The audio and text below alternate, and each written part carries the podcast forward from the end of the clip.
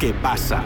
Un programa de opiniones, expertos, enfoques desde el interior, opiniones especiales, temas actuales. Todo esto en el programa ¿Qué pasa? En la búsqueda de la paz en Colombia fue instalada por parte de las Naciones Unidas la instancia regional del mecanismo de monitoreo y verificación del cese al fuego entre el gobierno de Gustavo Petro y el Ejército de Liberación Nacional.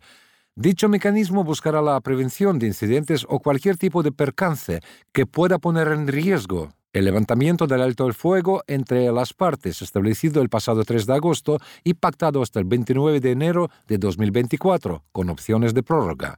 Nuestro compañero Cristian Galindo amplía el tema.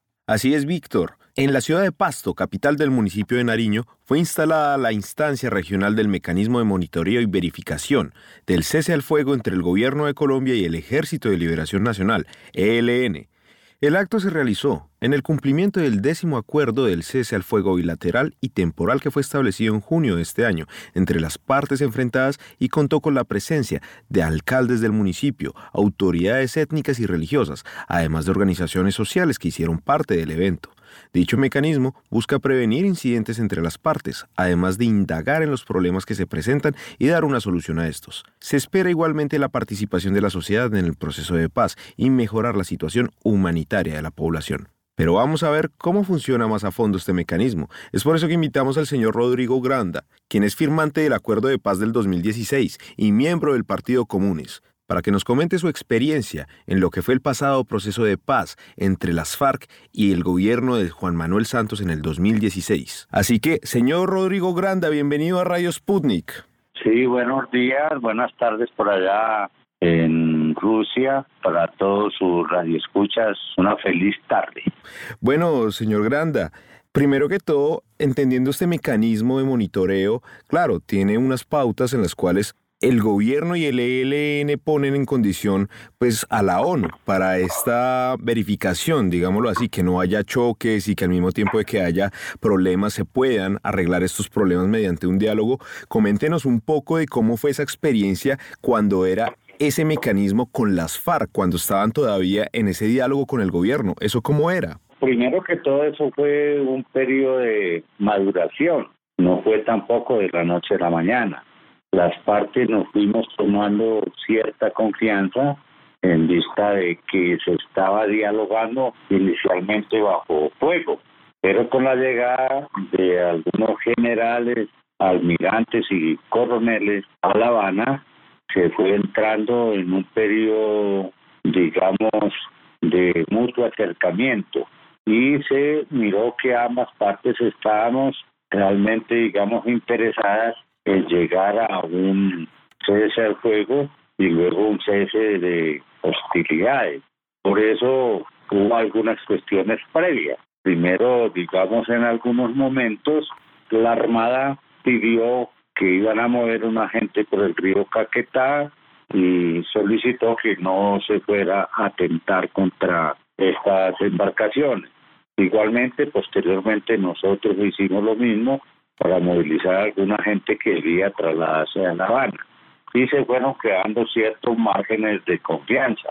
Y posteriormente entonces ya se viene a ver que era necesario crear un mecanismo entre las partes, tanto el ejército, el gobierno, las Naciones Unidas y nosotros, para ver en qué momento se podría, digamos, atentar contra la cuestión de lo que se pactara para el seguimiento de este cese al fuego.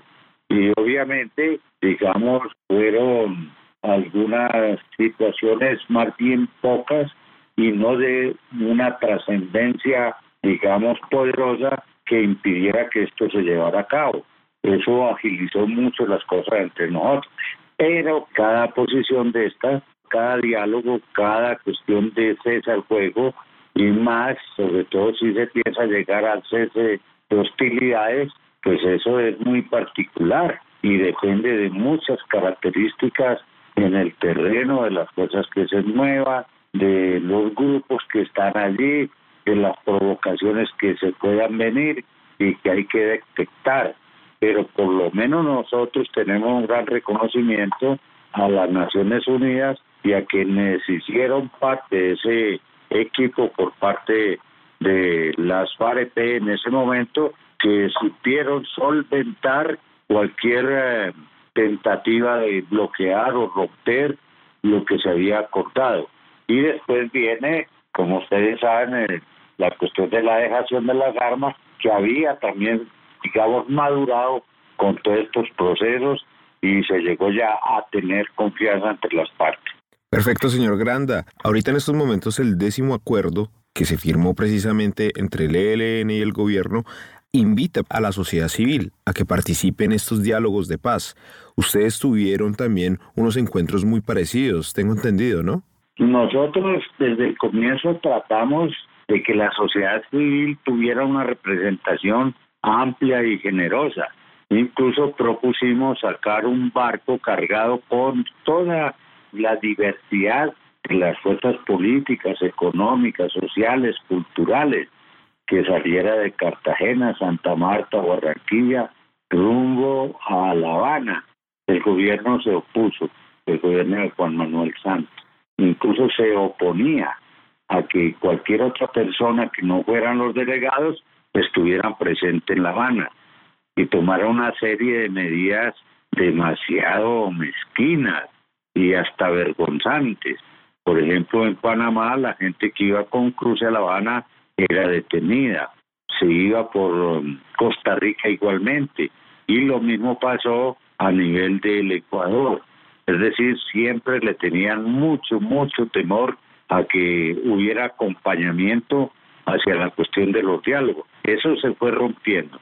Primero porque nosotros propusimos unos foros por cada punto de lo que habíamos acordado, que eran seis, lo de tierra, participación política, las víctimas, seguimiento, bueno, de los seis puntos que íbamos a tratar en La Habana. Y de cada uno de esos se hicieron foros nacionales con mucha representatividad de toda la nación. Igualmente se abrió una cuenta para que todos los colombianos quisieran escribir, aportar, llevar sus notas, mandarlas, lo hicieran. Y allá nos llegaron cajadas completas, digamos, de información que nosotros, como la delegación de las FARC, tuvimos en cuenta y todas esas propuestas fueron formuladas en lo que cada punto nosotros poníamos como 100 propuestas mínimas para la, la, ejecución de lo que la gente había planteado en Colombia. Pero fíjate que desde La Habana ahora pues se han abierto con puertas y espacios mucho más democráticos, como que el mismo acuerdo de La Habana facilitó primero que la gente perdiera el miedo, fuera la protesta social, luego a las elecciones parlamentarias y en todo esto se iba fabricando la posibilidad real que culmina con la elección del presidente Petro. Entonces no es la misma situación de hace 12, 10 años atrás. Ha cambiado mucho el panorama político colombiano y en ese sentido pues el ELN y quienes entran a los diálogos deben evaluar esta situación y nosotros de todas maneras sí felicitamos que la población y la pueda participar la sociedad civil en estos diálogos. Así es, señor Rodrigo Grande, y usted acaba de decir algo que es muy importante. Ya ahorita no es lo mismo, han pasado unos años donde la sociedad es distinta. Ahorita incluso hay un gobierno, que es el gobierno del cambio, el cual puede permitir que este proceso sea más fácil y no como lo fue precisamente en los tiempos de Juan Manuel Santos.